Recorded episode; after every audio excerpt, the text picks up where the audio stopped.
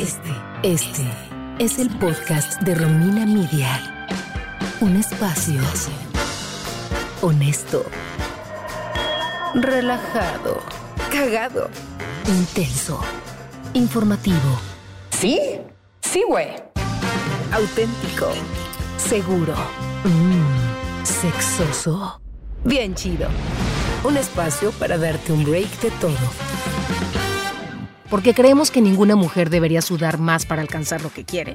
Te invitamos a escuchar este podcast presentado por Secret Desodorantes y a seguir la conversación a través de nuestro hashtag Mujeres Visibles. Bienvenida y bienvenido a un episodio más de Romina Media. ¿Les gustó mi voz? Siento que estoy, es prácticamente como nuestra intro, ¿no? Soy Romina Sacre. ¿Cómo están, chavitas? Bien. Buenas tardes, bello público. ¿Cómo se encuentran en esta tarde? Itzel, si fueras conductora de un programa tipo siempre en domingo, ¿cómo sería tu voz? Siento que sí es como la que acabas de hacer. Sería sensual. Siento que me encantaría tener esa voz, como la, la de nuestra intro. Con esa voz te superprendes. O sea, como, hola, ¿cómo estás? Y tú, ¡ah! Romina Sacre, pasa por favor a la ventanilla 4. Oigan, hoy estoy de verdad súper feliz. Bueno, siempre estoy muy feliz, pero este episodio me emociona mucho porque a Sofía Macías, pues ya la conocía desde antes de que fuéramos amigas, pues porque, güey, es autora de Pequeño Cerdo Capitalista, el bestseller de finanzas personales, no solamente de México, sino de muchos otros países. La verdad es que Sofía Macías es una chingona de chingonas y es tan generosa y tan buena onda que es sorprendente conocerla como que nunca te imaginarías que sea tan buena onda. Y justamente en este episodio de ser indiferente, mujeres visibles, hablamos de algo que nos pasa no solamente a las mujeres, sino también a los hombres, que nos hacemos chiquitas a la hora que decimos lo que hacemos. ¿Por qué nos da pena decir lo chingonas que somos? O sea, ¿de dónde viene esa modestia? Yo creo que es el famosísimo síndrome del impostor, que creemos que no somos lo suficiente, que alguien más eh, siempre va a ser mejor que nosotras y pues no nos las compramos, ¿no? O sea, no asumimos nuestra chingonez, nuestra rifadez, porque siempre nos han dicho que no vamos a ser suficiente. Y sí, creo que nos enseñan que pavonearse está mal, ¿no? Como que el reconocer tus logros o las cosas que haces bien, lo asociamos con qué presumida.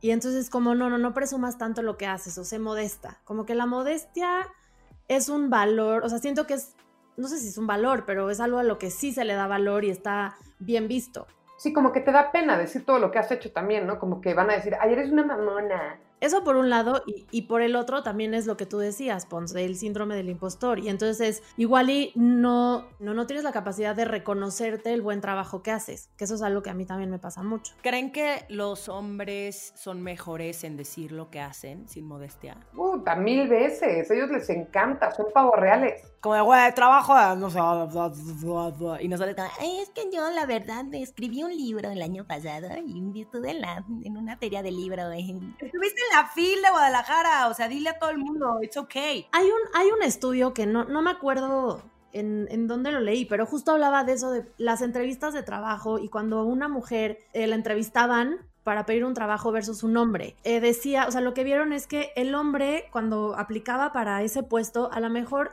del 100% tenía un 50% de las, de las capacidades para desempeñarlo, pero él se vendía como que tenía el 70%. Y las mujeres, aunque tuvieran el 70-90%, no aplicaban ese puesto hasta que ellas eh, sintieran que manejaban, o sea, que estaban como el 100% calificadas. Necesitaban más tener en papel esa seguridad para aplicar el puesto que los hombres. Y también creo que es estructural, de lo que decía yo del síndrome del impostor. Desde chiquitos a los hombres les enseñan a que tienen que destacar. Parte desde, desde los juegos hasta el tono de voz. Una niña, o sea, no puede ser tan gritona como un niño, ¿no? El tipo de juego, o sea, son juegos más, más pasivos. Son cosas pequeñas que, quieras o no, las tenemos súper introyectadas si una amiga que estudió en el ITAM no, no le decía a sus compañeros que estaban mal, por ejemplo. O sea, dejaba que el otro como que destacara más y ella se hacía chiquita, aunque ella tenía la razón del, del problema que habían resuelto. Siempre nos cuesta mucho más trabajo, no sé por qué. Espero que estos podcasts nos ayuden a abrir los ojos y que empecemos a hablar de lo que hacemos sin modestia. Entonces, escuchemos a Sofía Macías porque tiene muchísimo que compartirnos y nosotras muchísimo que aprenderle. Muchísimo, empezando por cómo ahorrar, ¿verdad? Pero bueno, vamos a escuchar. Exactamente.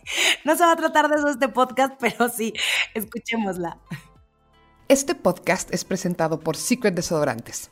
¿Sabías que en promedio las mujeres dedican semanalmente entre 12 y 17 horas más al trabajo en el hogar que los hombres? Es necesario visibilizar estos temas para avanzar hacia un mundo más equitativo. Únete a la conversación con el hashtag Mujeres Visibles.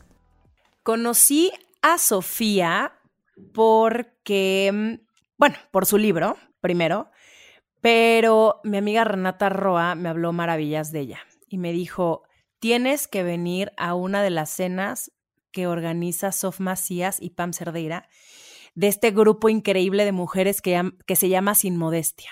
Justo como a las dos o tres semanas fui a una de esas cenas y me encantó, me encantó, me sentí...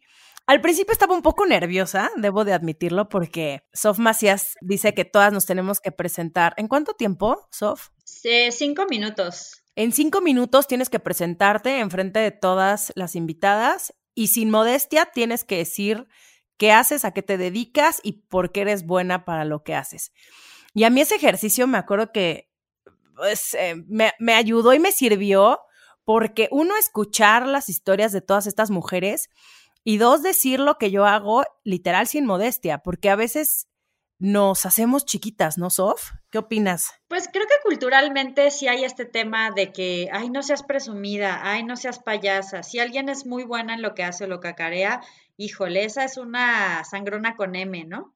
Y así, o sea, como que realmente sí tenemos, hay un problema serio eh, con el tema de, de los logros, de, de, hablar de tus talentos, de hablar de lo que sabes hacer bien. Y creo que el problema es que cuando eres demasiado modesta o cuando eres muy modesta o cuando eres modesta en general, hay un tema grave y es que el mundo se puede estar perdiendo de alguno de tus talentos. Entonces, sí, no, eh, fue muy gracioso porque el grupo originalmente no tenía un nombre en sí, sino simplemente fue una iniciativa de Pamela Cerdeira, que es una periodista extraordinaria, además también es buenísima para el tema de los monólogos, si, si eventualmente les toca verla en Monólogos de la Vagina, la van a amar. Y también escribe cuentos para niños espectaculares, tiene un negocio que tiene que ver con el tema de protección. Entonces, Pamela hacía todo ese tipo de cosas y muchas de las mujeres que iban, ella decidió que pues quería hacer una iniciativa en la que las mujeres nos pudiéramos apoyar entre nosotras y que pues si de pronto alguien tiene, no sé, algo que va a lanzar o un problema, algo se lo atora, pues que siempre pueda levantar la mano y tener un grupo eh, completo de, de quién apoyarse. Y, así ha sido. Pero lo que pasaba en las cenas es que a la hora que se presentaban, y esto pasó con otra que también es espectacular, que es Carla Guerrero, pues decía, no, pues yo soy pues buena para, bueno, más bien decía, pues yo trabajo en relaciones públicas, tengo algunos añitos, y, y, y de repente la, la interrumpí a alguien y era, no manches, Carla, o sea, tú manejas eventos internacionales, eh, has traído estrellas a México y además no solo eso, fuiste una heroína en el terremoto, conseguiste herramientas que nadie sabía cómo se podían obtener para las máquinas, tienes una capacidad de conectar gente, de ayudar a la colaboración. Y así pasaba con todas. Todas, eh, por ejemplo, ¿no? Yo tenía un librito, no, pues no es un librito, es un libro que ha vendido medio millón de ejemplares, que no es cualquier cosa y que ha educado a toda una generación en el tema del dinero.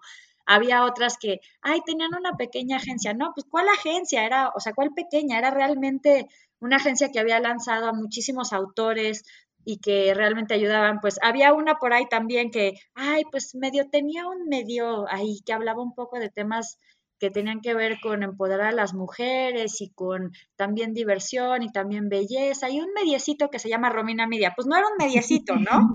O sea, era, un monstruo en redes que además tiene muchísima influencia. Entonces, creo que parte del tema de, de, por qué tenemos que hablar sin modestia es porque muchas veces tú le puedes servir a los demás en lo que sí sabes hacer y en lo que eres muy buena. Y si no tienes manera de comunicarlo, pues incluso esta parte de colaboración, de ayuda, pues va a ser muy difícil que alguien que te necesite te encuentre. Sof, ¿qué es lo más gratificante de tu trabajo?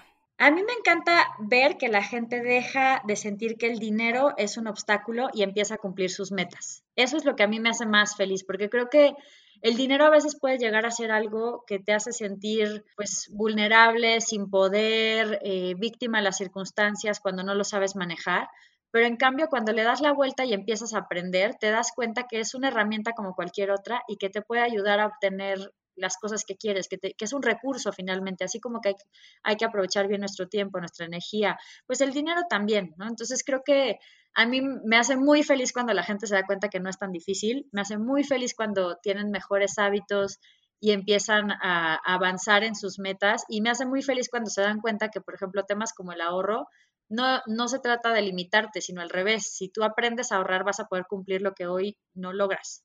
Y debo decirles que desde que llegó Sof también a mi vida, que fue el año pasado, sí, el año pasado fue cuando nos conocimos.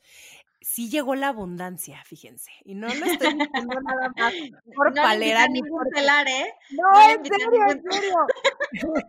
Eh, llegó la abundancia porque Sof me invitó a una flor de la abundancia. No, es cierto. No es cierto, no es cierto. Digan a la pirámide. Al, al, a la pirámide, digan a la tanda, los dos. Exacto. A un esquema piramidal, no es cierto. Ya, ya no voy a decir más bromas. Eh, no, en serio, porque me compré mi agenda, la cual eh, ahora por la pandemia ha estado un poco eh, abandonada porque fíjate, Sof, ¿cuánto no he gastado? Tengo mi dinero, pues ahí muy bien. Creo que me ha servido muchísimo este tema de la pandemia para ahorrar. No, pero, eh, pero encima de eso, me hizo eh, entender que ya no estoy tan chiquita para cuidar mi dinero y para empezar a ser responsable, porque déjenme confesarles que antes era yo un desmadre y que también por varias de las creencias que yo tenía acerca del dinero, me causaba mucho conflicto. O sea, entre... ¿Cómo qué creencia? Cuéntanos, cuéntanos bien. Mira, te voy a contar. No, en serio, crecí pensando que el dinero es muy difícil de ganártelo. Tengo dos papás que por sus historias de vida, que no voy a contar todas sus historias aquí porque qué, flojera y de eso no se trata, tienen una relación bastante mm, complicada con el dinero. Entonces, al yo darme cuenta de eso, obviamente que es lo que he trabajado en terapia, pero encima de, de, todo, de realmente administrarme, tener dos cuentas, una para mi empresa, una para mí personal. Me acuerdo que de las primeras cosas que me dijiste fue, empieza a poner un ahorro por lo menos en CETES. Entonces ya abrí mi cuenta en CETES. Empecé a hacer ciertos cambios y creo que voy por muy buen camino, muy, muy buen camino y de verdad te da muchísima libertad de decidir en qué lo gastas, en qué no lo gastas, y, siento que te vuelves más responsable. Sí, sobre todo creo que ahí es donde está el secreto, Romy, porque la gente cree que ahorrar tiene que ser forzosamente sufrir, eh, no gastar en lo que te gusta, castigarte, flagelarte. Y no, el, tema del ahorro es simplemente de prioridades. Cuando tienes claro que sí quieres y que sí es importante para ti, es mucho más fácil decir, eh, bueno, esta, esta compra por internet que iba a ser, pues, esta preventa a la que me iba a meter, pues igual y no tanto. Este 3x2, pues no necesito 3, es más, no necesito ni 2, ¿no? O sea, como que realmente ¿para qué voy a hacer ese tipo de compras si no, si, si, si solo lo quiero y no lo necesito y al final ni lo quiero tanto? Entonces, creo que justo ese tema es donde le diste al clavo. Parte del secreto del ahorro es entender qué sí es importante para ti, qué cosas sí te gustan, sí disfrutas y cuáles son inercias. Y ahorita lo que decías de la pandemia es muy cierto. Hay mucha gente que ni se daba cuenta de cuánto gastaba entre varias cosas, no puede ser entre las salidas, entre lo que comprabas, porque mucha gente tiene de hobby pasar en el centro comercial cuando hay tantos lugares donde uno puede pasear y, no tener tanta tentación. Eh, también, por ejemplo, hay muchas personas que gastaban finalmente más en transporte y ahorita no están gastando porque están haciendo home office. Entonces, creo que sí hay que aprovechar muchas de estas cosas, este alto, para también pensar cuáles son mis prioridades y eh, a qué sí quiero dirigir el dinero y qué cosas para mí son son tirarlo a la basura. El, el llevar, el llevar una lista de mis gastos me hizo darme cuenta de tantas cosas. Fue como ver realmente en qué gastaba mi dinero, porque muchas veces, ¿en qué momento? ¿En qué momento se me fue el cash? ¿O en qué momento firmé tanto? Y el anotarlo y verlo, dije, wow.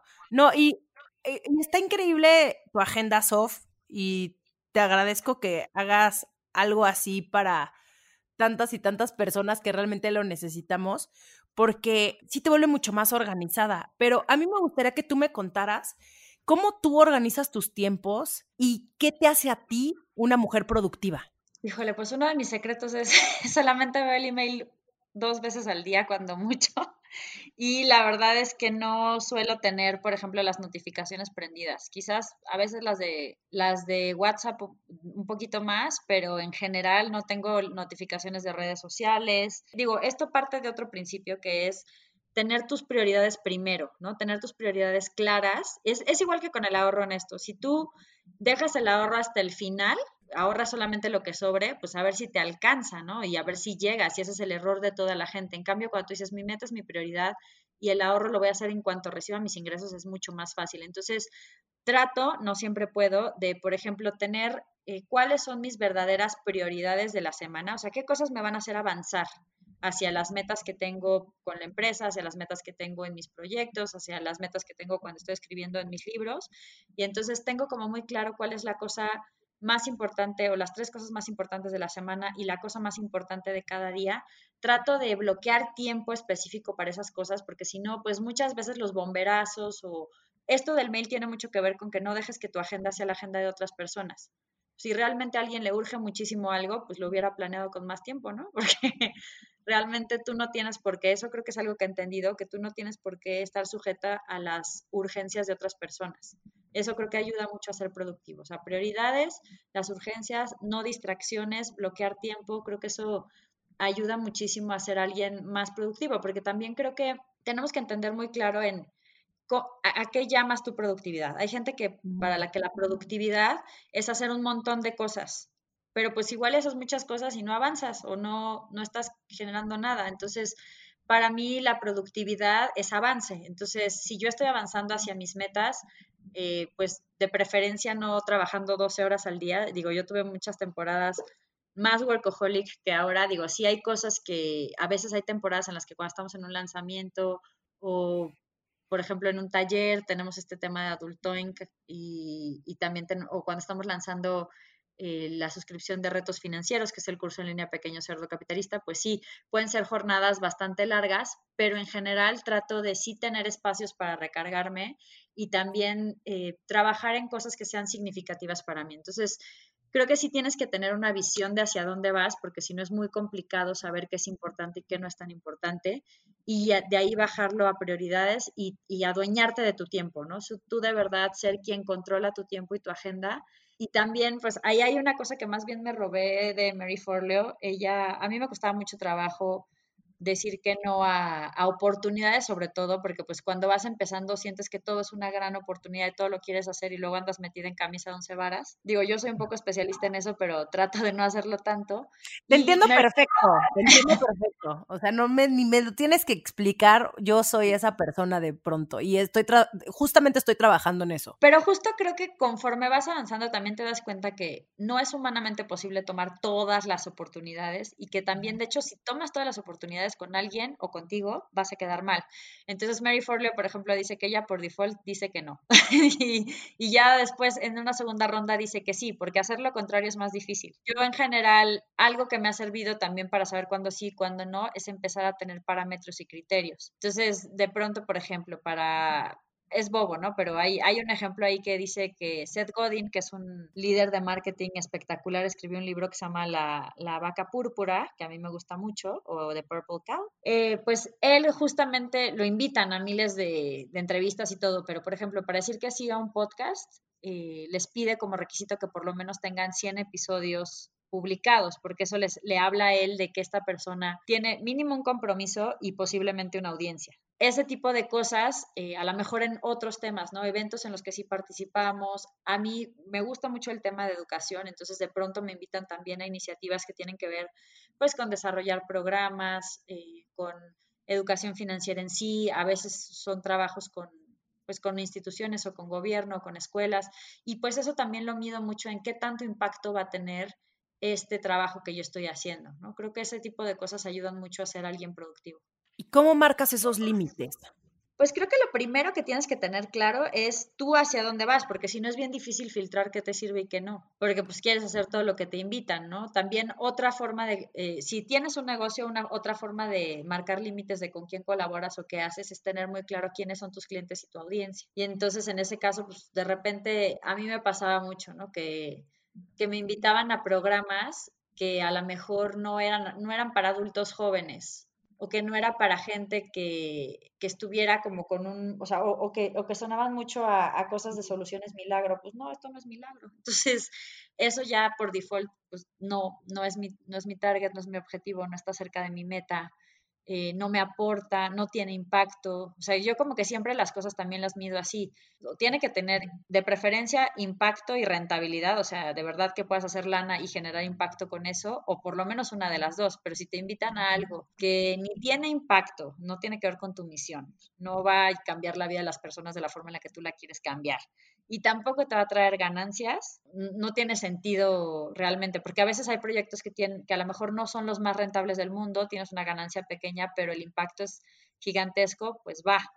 Y hay otros proyectos que a lo mejor, pues por el alcance en sí, no tanto porque sean malvados, porque yo sí me, me alejo de lo evil como de la peste, pero a lo mejor no son, no vas a impactar a 10 mil personas, ni a mil, es más, ni a 500, pero realmente pues son rentables y el impacto que puedes hacer en esas 30 personas o 40 con las que vas a estar es profundo, pues entonces es interesante.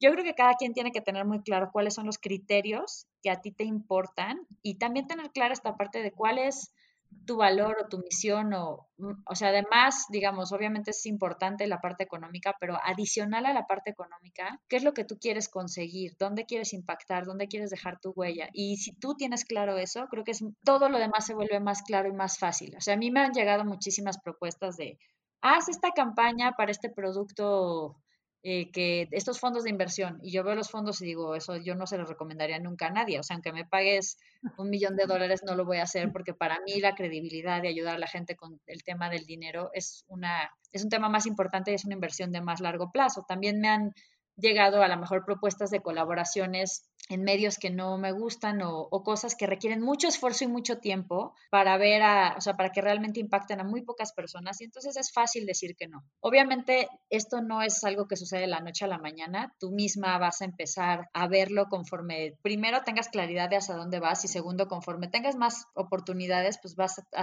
va a ser más fácil decir que sí o que no, ¿no? En algún momento de mm, tu carrera laboral fuiste esa persona conectada 24/7 al celular, workaholic, demasiado intensa con tener, conseguir, como hacer? Bueno, ambiciosa siempre he sido. O sea, como yo siempre digo, estaba muy chistoso porque eh, a mis alumnos de retos financieros hace poquito les di una clase sobre cómo hacer tu plan personal de carrera, que es finalmente hacer tu plan de vida, como si fuera un plan de negocios, pero de tu vida. Y yo hice un plan personal de carrera hace 10 años y empezaba con, quiero cambiar al mundo. Pues tú comprenderás que... Me encanta. Que sí tenemos un, un, problema, un problemita de ambiciones, ¿no? Entonces, bueno, no un problemita, la verdad es que es algo... Pero yo creo que la ambición es muy buena, muy, muy, muy buena. Yo creo que es algo muy positivo. Todo depende justamente cuál sea tu intención. Sí, por ahí escuchaba justo en un podcast que, o en un libro que estaba leyendo que no, que algo que no pueda ser un, un, un superpoder, que no pueda ser de un supervillano, no es superpoder. Entonces sí, la ambición, digamos, la puedes usar para los dos lados, pero yo creo que, digo, si le preguntas a mi esposo Juan, te va a decir que sigo siendo muy workaholic, pero digamos que si él me comparara con mi yo de los 20, no tiene nada que ver. O sea, yo, ah, yo tuve un, mis, mis, digamos, novios de antes de que me fuera a la maestría pueden atestiguar que si no, no tenía llenadera y trabajaba hasta los fines, fines de semana y también eso es mucho algo de, creo que de la energía que tienes a esa edad. Pero pues después me pasó algo curioso de vida que no tenía que ver tanto con, con a lo mejor la carrera o la maestría, pero tuve un novio francés. Y pues los franceses sí son, son gente muy productiva, pero también gente muy enfocada a que hay que tener, o sea, uno no, no vive para trabajar, sino que trabaja para vivir, entonces que tiene que haber esta división de en tu trabajo tienes que estar el más concentrado, no WhatsApp, no Facebook, no nada de eso de redes, ni de distracciones bobas, ni jueguitos. Digo, uno que otro cafecito con los colegas está bien, pero por ejemplo, ellos veían súper mal, si te quedabas después de las 7 en la oficina es porque algo estabas haciendo súper mal, estabas siendo súper ineficiente y no hacías tu trabajo. ¿Y qué diferencia? Aquí en México, ¿no? Que aquí es, no, ¿cómo? ¿No trabajas? Y casi, casi, digo, yo nunca he estado, yo nunca he trabajado en una oficina, entonces no sé lo que es, pero me han contado mis amigas que justo se mide mucho en ¿Cuánto le dedicas a tu trabajo? Sí, por supuesto. ¿Cuánto le dedicas a tu trabajo y qué eso significa? ¿Cuánto agradeces estar en esa empresa y lo productiva que unas reglas bobas no. escritas de la productividad o sea, latinas que no funcionan, como, o sea, justo no te puedes ir antes del jefe, entre más horas trabajes, entonces eres, eres, eres, eres más productivo. Y no es cierto, los franceses justo lo ven al revés, es como, llegabas a las nueve y lo ideal es que te fueras cinco y media, seis, si algo había surgido, te podrías ir seis y media, ya siete era, o sea, de verdad no te habías ido a las siete, todo el mundo te veía como, seguro estuvo tragando camote todo el santo día y no hizo su chamba y ahorita está aquí. Entonces, y este novio francés también le reventaba que yo, digo, yo estaba trabajando y al mismo tiempo estaba en la maestría, pero le reventaba que yo los fines de semana hiciera cosas de la escuela o del trabajo. Y pues como que digamos que poco a poco me di cuenta que no es que él fuera un neurótico controlador, sino que efectivamente la gente necesita, digo, sí lo era, pero, pero en otras cosas. Este, pero la, sí, sí, la gente necesitamos estos espacios de recarga y no puedes trabajar sin parar. O sea, yo sí tengo recuerdos de mí eh, en mis 20 cuando tenía una chamba en un periódico y además colaboraba para revistas, porque en parte por ingresos extra, en parte porque quería ser currículum, en parte porque me encantaban los temas que me dejaban. Yo recuerdo así de días que me quedaba hasta las 3 de la mañana haciendo una nota duérmete y levántate a las 7 y otra vez a chambear y todo, ¿no? Entonces, eso ya por supuesto no lo hago, cuido mucho el tema de tratar en lo posible de dormir mis horas, porque sí, sí afecta al cerebro, chicos y chicas. Y ya la verdad es que ahora sí es raro que trabaje en un fin de semana. O sea, en la semana puedo, puedo estar agitada en las, en las épocas más cansadas, pero trato de que los fines de semana no sean así. Digo, si de repente hay una feria de libro o de repente tenemos una conferencia muy esporádica, pues sí, pero ni yo ni mi equipo trabajamos los fines de semana. Ahorita que mencionas a tu equipo, me encantaría que me platicaras qué es lo que buscas en la gente que trabaja contigo. Al principio como que pensa, pensaba que todo el mundo tenía que ser igual y que todo el mundo tenía que trabajar igual. Ahora me he dado cuenta que también en la diversidad, o sea, como que lo que necesitas, más que, o sea, tienes que buscar a un cierto perfil de gente, pero sobre todo a quién requieres para seguir avanzando como empresa. Yo me acuerdo que mis primeras contrataciones eran de pura gente de comunicación. De hecho, alguna vez un error de contratación fue contratar a una chava que era más bien como de comunicación y la pusimos a hacer cosas de diseño la pobre. Entonces, entonces, sí,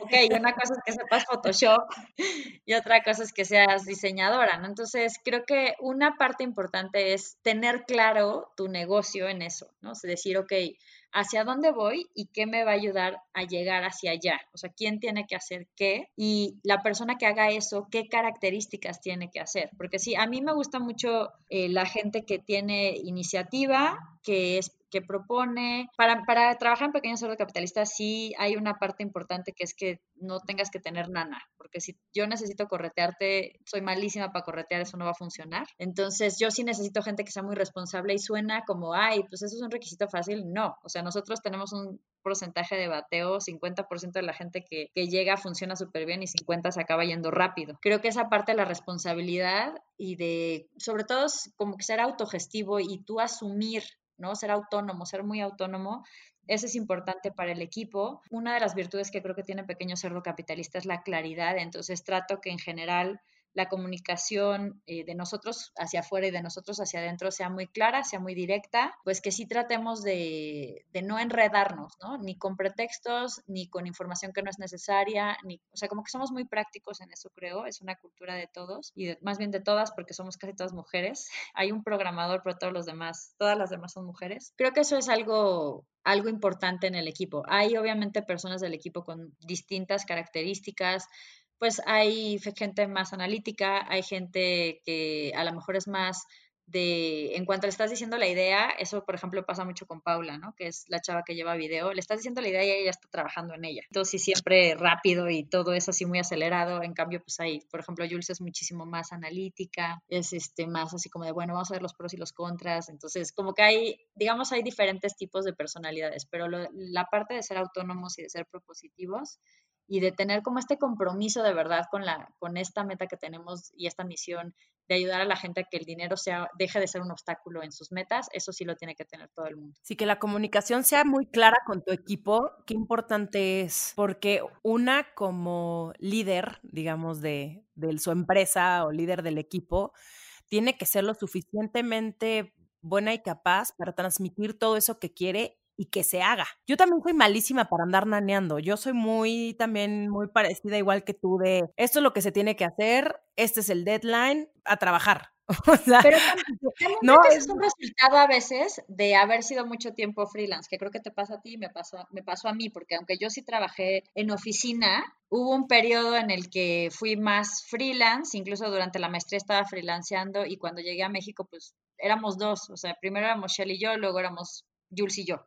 Entonces, eso es como una forma de trabajo bastante freelance, a mí me costó mucho trabajo aprender a delegar bien, porque, o sea, normalmente cuando eres freelance lo que haces cuando tienes equipos es aventarles las cosas, ¿no? No, no delegas, abdicas, así de, toma esto que ya no lo quiero hacer. Entonces, aprender a delegar sí es un poquito más complicado porque tienes que tener claro qué se tiene que hacer y tienes que tener parámetros de cuál es un resultado adecuado o qué dices, o sea, esto sí le pongo palomita y esto está mal hecho. Yo, yo, a mí eso fue algo que me costó mucho trabajo porque además te tienes que quitar esta idea de, de que todo o, que nadie lo sabe hacer como tú y sí, efectivamente, a lo mejor como tú no, pero de otra manera y que nadie lo sabe hacer mejor que tú, pues lo van a hacer a su manera y a lo mejor sí es mejor porque si tú tienes 24 horas en tu día y en tu trabajo le vas a dedicar 8 o incluso 10 o si ya eres muy workaholic más, pues bueno, eso, o sea, no, no vas a poder dedicarle el tiempo a cada tarea para que quede bien. En cambio, una persona, si hay otras personas que pueden ayudar, a lo mejor le pueden dedicar más atención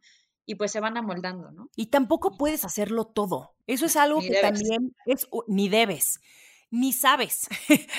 hay cosas en las que yo no soy buena, como por qué no le diría a alguien de mi equipo, hazlo tú, ¿no? Y también el hecho de confiar en tu equipo, pero por, no es, no es nada más confiar, ya contrataste a esa persona por algo, porque es buena, porque cumple lo que tú necesitas para el proyecto. Entonces, déjalos hacer su chamba también.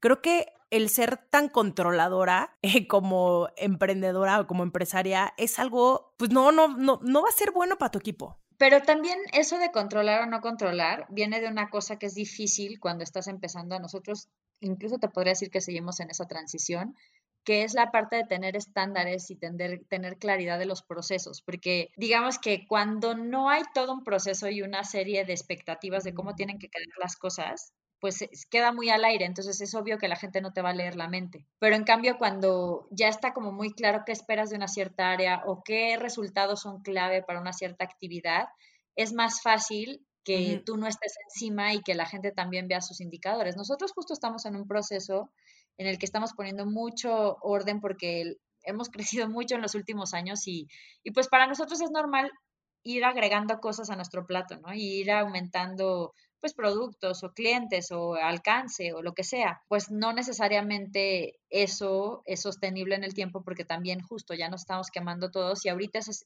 es este momento en el que también necesitas indicadores, o sea, no, no, es lo, no necesariamente que vayas a ser controladora porque cheques cada cosa, pero sí necesitas como que todo el mundo tenga un tablero de control y sepa qué se cumplió, qué no se cumplió, cuáles son los resultados esperados de una cierta cosa o cuáles son las implicaciones de algo, ¿no? O sea, si algo no está a tiempo, en qué afecta, porque entonces así es más fácil que el equipo diga, chin, sí me tengo que poner las pilas porque si no está la página para la venta de boletos del taller, pues a lo mejor no salimos a tiempo y no vendemos, ¿no? Por decir un ejemplo. Sí, la, la importancia de que cada quien haga su chamba, pero al mismo tiempo con una misma meta. Estoy totalmente de acuerdo contigo. Yo la verdad es que he aprendido a soltar un poco el control y también a ser más hands-on en algunas otras cosas. Por ejemplo, ahorita en la pandemia me pasó que me había dado cuenta que necesitaba ponerle mucho más atención a Romina Media. Ya sé que a lo mejor ibas a decir, pero ¿cómo? Es tu negocio. Este, no, yo que te voy a andar juzgando.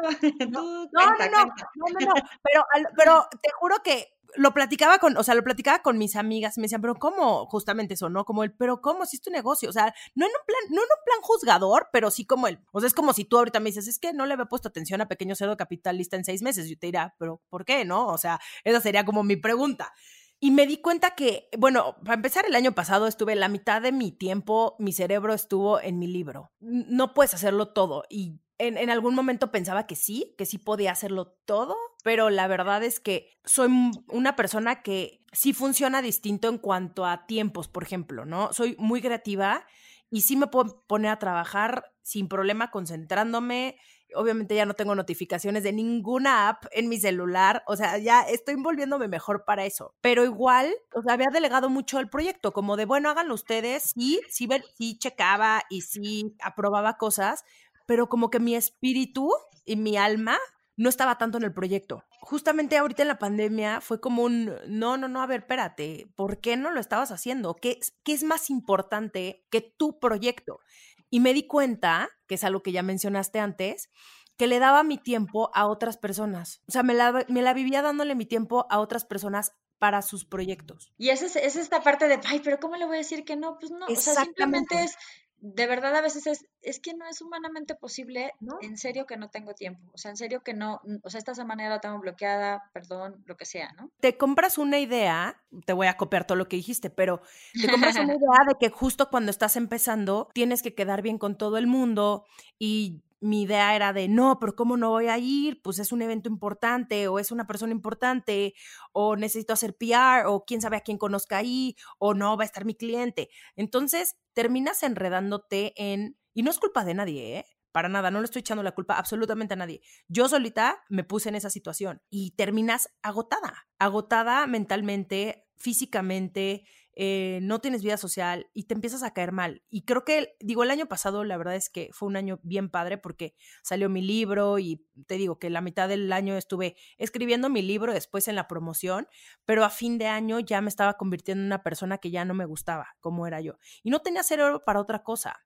No puedes hacer tantas cosas al mismo tiempo. Y creo que es enfocarte en algo justo que te apasione, que ames, en el, en el que creas, ¿no? Y ponerle toda tu energía y ser un poco, es que no, es que no es egoísta, es ser muy honesta con la otra persona.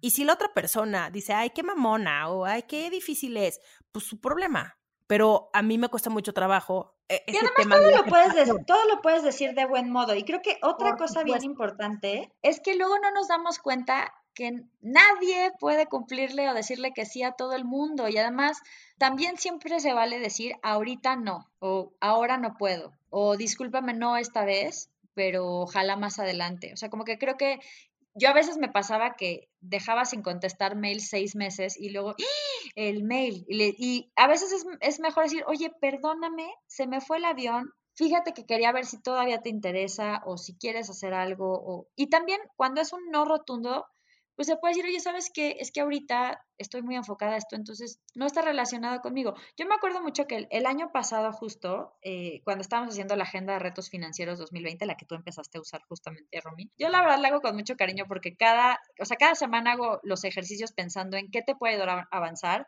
y los retos, cómo te puedo picar la cresta. Entonces creo que, creo que ha ido funcionando. Me acuerdo mucho que yo platiqué con Ana Arismendi, que es una nutrióloga, increíble, muy especializada en temas de psicología de la alimentación, no tanto eh, ya de, darte tu dieta. Y entonces teníamos un proyecto de hacer un recetario de, de meal prep. Y ella me dijo, mira, sabes que está padrísimo tu proyecto, pero no te puedo ayudar porque siento que eso está fuera de mi foco. Yo ahorita estoy en psicología y eso me traería más bien gente que está más enfocada en qué comer pero te recomiendo esta nutrióloga que es buenísima y de hecho estuvo muy chistoso porque es una nutrióloga con la que yo fui en la secundaria, que se llama Diana Castellanos, y ella tiene una peculiaridad increíble que es que eh, estudió como la parte de chef y, y después nutrición, entonces sus recetas están muy ricas. Entonces, con ella la verdad trabajamos muy padre. Ella justo estaba alineado con lo que ella quería hacer y yo la verdad es que cero me tomé mal la negativa de, de Ana, ¿no? Y creo que cuando tú eres suficientemente honesto y cuando hay una razón, o incluso si no das una razón, si es ahorita no puedo, ahorita estoy saturado, ahorita cualquier cosa, creo que eso, eso la gente también pues lo valora, ¿no? Y dice, bueno, pues, y si no lo valora, pues ¿para qué quieres tener tratos con alguien que se toma todo tan a pecho y que es un te azotado o azotada en potencia, ¿no? Totalmente de acuerdo, totalmente de acuerdo. Sí, creo que mi, mi aprendizaje de estos últimos meses y puede ser que años, es que primero estoy yo, después estoy yo y al final estoy yo. Y que no pasa absolutamente nada si le dices a la gente que en otro momento, en otra ocasión, o que de plano no quieres y no va contigo. ¿no? A mí me pasa de pronto con algunas de las marcas que quieren trabajar conmigo. O sea, hay algunas que digo, ¿por, ¿por qué quieres trabajar conmigo? O sea, que hay en mí que ves que pudiera funcionar con tu marca. Y nada en contra de su marca, simplemente es por los temas con los de los que yo hablo, o como yo hablo, o como yo soy. Si tienes que decirles, pues muchas gracias, pero no. Y no pasa nada.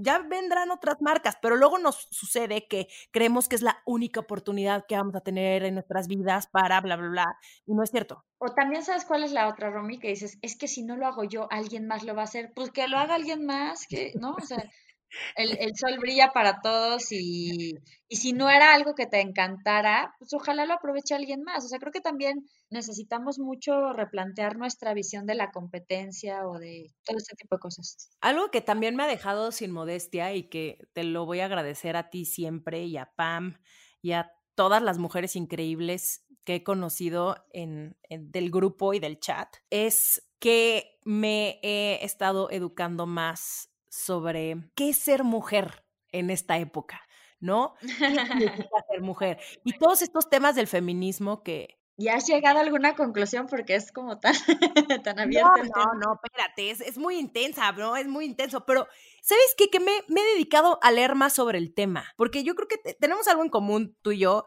que crecimos en ambientes pues bastante relajados, ¿no? Como que no creo que, bueno, yo por lo menos fui a una escuela mixta, tengo muchos amigos, o sea, como que yo no me cuestionaba muchas de las cosas que hoy veo que no son normales. La verdad es que yo no he sentido como desventaja por ser mujer y, que me puse como a cuestionarme más ese tema. Pero tú cómo lo ves? ¿En algún momento te has sentido que estás en desventaja por ser mujer? Pues mira, me han pasado cosas más bien, eh, yo sí tuve alguna historia fuerte de, que, en su momento no supe que era hostigamiento laboral y ahora lo sé. Eh, cuando estaba en El Economista justo nos tocó un, digamos, como una, o sea, no, tocó una fusión y contrataron a un, pues a un consultor periodista para hacer esa fusión. Y pues el cuate traía una agenda oculta, no nada más era como decirle al dueño qué funcionaba y qué no funcionaba en el medio, sino se quería quedar como director. Entonces, digamos, yo fui una especie de, de víctima indirecta o, perdónenme el pochismo, casualty, ¿no? Del asunto.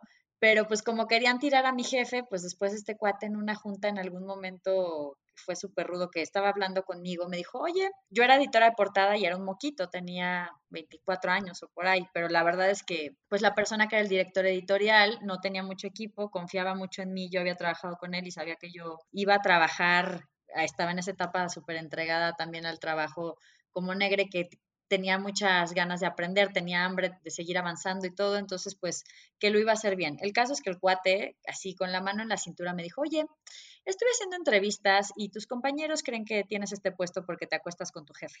¡Wow! Así, o sea, con esos pantalones. Y yo, pues la verdad es que entre que dije, pero ¿cómo? Claro que no. O sea, aparte yo era un moquito, o sea, yo pienso en mi yo de 24 años. Y si ahorita soy inocentona en ese momento, bueno, o sea, yo creo que no creía en Santa Claus porque Dios es grande. Pero de verdad, sí, pues era, pues estaba, era una chavititita, o sea, nunca se me hubiera ocurrido algo así. El caso es que, pues yo me quedé muy choqueada y eventualmente me, me quisieron quitar de mi puesto para moverme a otro y total, me fueron orillando a renunciar. Y la verdad es que yo en ese momento, yo creo que Evidentemente, si el editor de portada hubiera sido un hombre, jamás le hubiera dicho, o sea, te estás dando a tu jefe o jefa, ¿no? Da igual, y por eso estás, es, por eso tienes ese puesto, ¿no?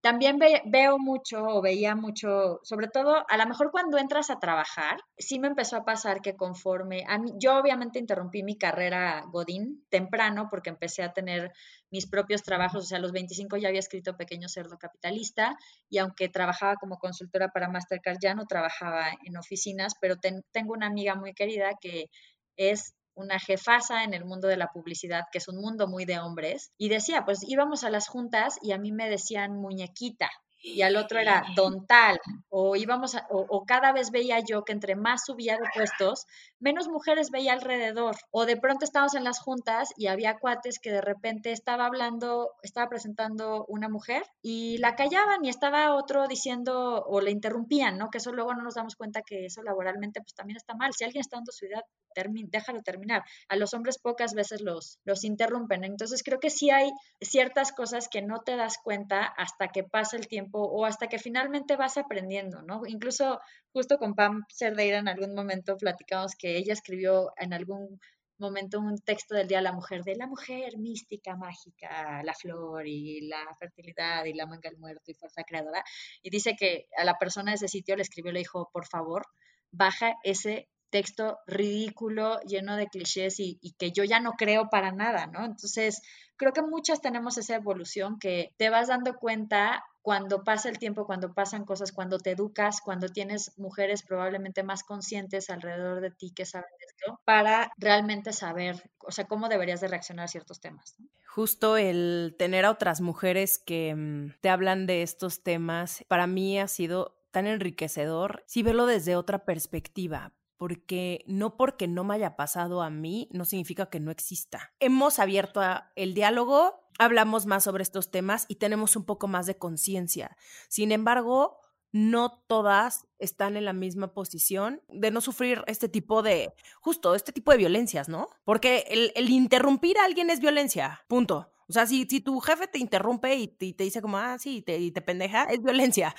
O sea, no, no necesita llegar a algo más físico son esas pequeñas cositas con las que crecimos que tal vez no nos, no nos dábamos cuenta. Es que ahí es bien interesante. A mí hay un libro que me fascina que se llama Lean In y en español lo tradujeron como Vayamos adelante. Ya saben, parece como de serie gringa mal hecha. Lean in, que es como, en realidad Lean in es más como aviéntate. Eh, debería tener otro, otro título, pero el caso es que es de Sheryl Sandberg. Ella es directora de operaciones de Facebook. Sé que a veces, pues, de repente esto puede sonar un poco evil, pero es una mujer muy, muy interesante porque además ha hecho como fundaciones, una fundación justo para que las mujeres hablen entre ellas de este tipo de temas. Y ella de lo que habla mucho es de los sesgos que tenemos de pronto respecto a las cosas, justo, o sea, las mujeres nos cuesta trabajo todavía sentarnos a la mesa, nos cuesta trabajo decirle a alguien así como, hey, no me interrumpas. De hecho, pasa mucho en Shark Tank, no sé si lo has visto en algún momento, que de pronto a mí me gusta mucho que haga eso Patricia Armendaris, porque de repente alguno de los Sharks de hombres la interrumpe y la otra, no, no, no, no, déjame terminar. Y hay mucha gente que la ve como,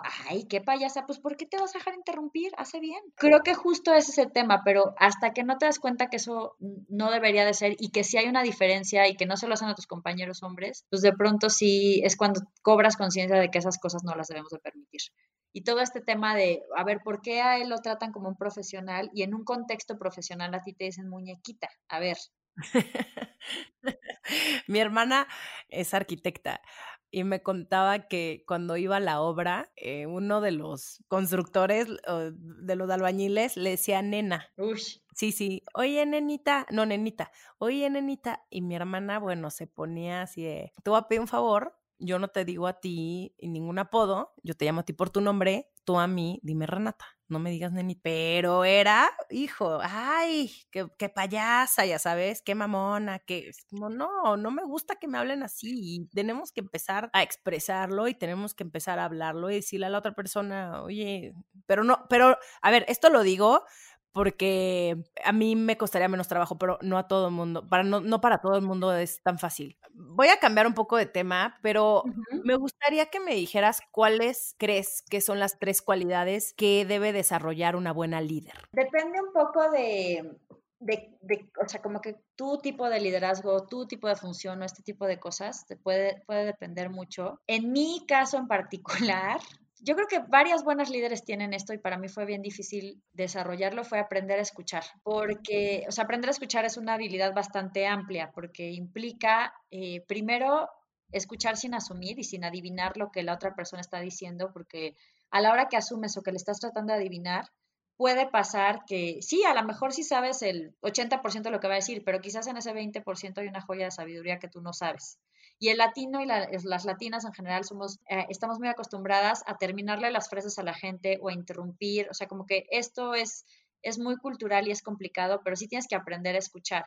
Parte de aprender a escuchar también es, escuchar no es aceptar. O sea, puedes escuchar a la persona y escuchar toda su idea y agradecerle además por la idea, sin tener que llevarla a cabo. A veces necesitas escuchar a tu equipo, a veces necesitas escuchar a tus clientes, a veces necesitas escuchar, digo, no necesariamente que les tengas que hacer caso a todo el mundo y justo por eso es importante filtrar, pero sí necesitas esta habilidad de recabar información, que eso es valiosísimo en la parte de escucha. Ya cuando estás siendo un líder, tienes que tener una tolerancia a la frustración bestial porque no todas las cosas van a salir como tú quieres. También es importante que aprendas a darle los elementos a tu equipo para que sigan motivados. Eh, para ser un líder tienes que trabajar y constantemente preguntarte por el tema de la visión, de hacia dónde quieres llevar el equipo, porque esa es la naturaleza de un líder, pero estas otras habilidades, pues de tolerancia a la frustración, de escuchar, y de poder darle estas bases a tu equipo son muy importantes. Ahora vamos a ir a una parte del podcast donde me vas a responder lo primero que se te venga a la mente, ¿va? Mejor horario del día para trabajar. Hay días que, digamos, si me puedo levantar temprano, entre 7 y 9 de la mañana es una maravilla, pero eso no lo hago diario. O sea, sentarme porque no hay interrupciones. Y luego me pasa que a veces sí agarro un segundo aire como de las 5 a las 7 cuando no trabajo en la mañana. ¿Quién es tu role model? Bueno, Sheryl Sandberg me gusta mucho porque además es una, tiene otro libro después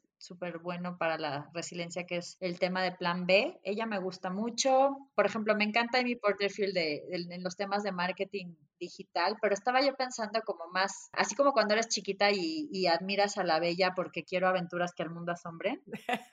Pero bueno, la voy a, o sea, podría ser Mary Forleo, podría ser Shelley Sandberg también. ¿Color de outfit para una entrevista de trabajo? Gris o negro me gustan como para formal. Me encanta el blanco como de power suit. ¿Checar mail a cualquier hora o tener un tiempo marcado? Yo creo que tener veces al día en el que lo checas y checarlo lo menos posible, sí. ¿Snack favorito para la oficina? Pueden ser nueces y, temas como de, de, por ejemplo, arándanos. También me gustan mucho el hummus con este con apio. ¿Trabajar en silencio o con música? Yo sí que en silencio, me distraigo un buen con la música. ¿Tenis o tacones? Zapato de plataforma completa o mocasín, porque sí me gustan los tenis, pero no, no para trabajar y los tacones tampoco no para trabajar. ¿Home office o oficina? Yo hago las dos. ¿Llamada de pura voz o videollamada? Si me arreglé. si estoy presentable o no.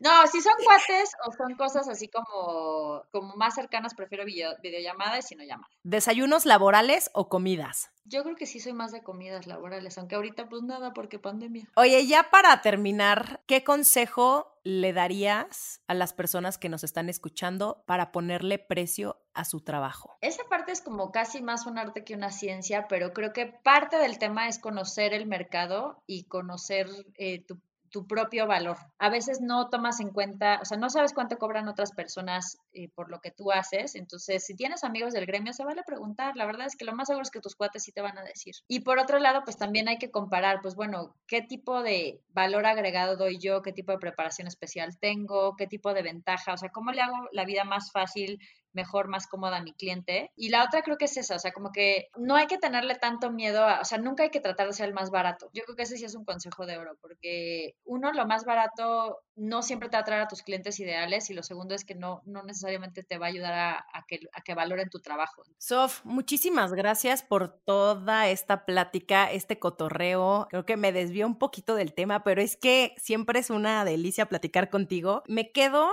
con lo siguiente. Cuando eres modesta, hay un tema grave porque el mundo se puede estar perdiendo de tus talentos. Eh, la importancia de tener tus prioridades claras. ¿Qué cosas me van a hacer avanzar con mi empresa? El no dejar que tu agenda sea la agenda de los demás. Eh, no esté sujeta a las urgencias de los demás y trabaja en cosas significativas para ti y aduéñate de tu tiempo. Pensar en a quién requieres para seguir avanzando como empresa, cuáles son esas características, que la gente tenga iniciativa, eh, un equipo que también sea autónomo y la importancia de que la comunicación sea clara. Y para ser una buena líder, la importancia de aprender a escuchar, que no significa aceptar. Como líder, preguntarte hacia dónde vas y hacerle sentir a tu equipo seguridad, sentido de pertenencia, pertenencia y relevancia. Y algo que me encantó fue no abarates tu trabajo.